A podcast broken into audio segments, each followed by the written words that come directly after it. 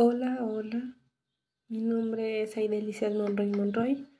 Bienvenidos a este nuevo podcast en el cual hablaremos sobre las herramientas colaborativas. Las herramientas colaborativas son un conjunto de sistemas en los cuales te permite estar comunicado con distintas personas. Esto puede ser a través de distintas plataformas vía internet sin, sin tener que estar presentes en algunas cuestiones. Eh, existen tipos de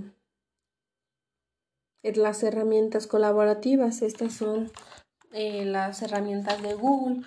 Estas son, eh, pues, es el blog de notas, calendarios y, y también las plataformas como lo son Facebook, Instagram y Twitter.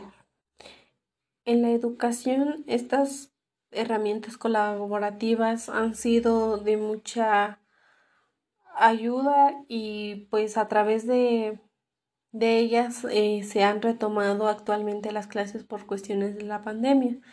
Mm, también sirven para este facilitar las tareas en cuestiones de no entender, pues puedes acudir a estas herramientas ya que esas las que más usadas pues son las plataformas para tener clases en línea como son Google Meet y Classroom. En cuestiones de trabajo, las herramientas colaborativas también son de alto impacto ya que ellos eh, utilizan estas herramientas para tener un orden en, en cuestiones de su trabajo y también para tener una mejor eh, comunicación ya que muchos tienen sus juntas y para crear estas juntas se necesita de estar presentes y con estas herramientas pues no hay necesidad de estar eh, reunidos ya que a través de internet y la, por las herramientas se puede llevar a cabo. Una de las ventajas eh, con más importancia son que facilitan la comunicación interna y externa.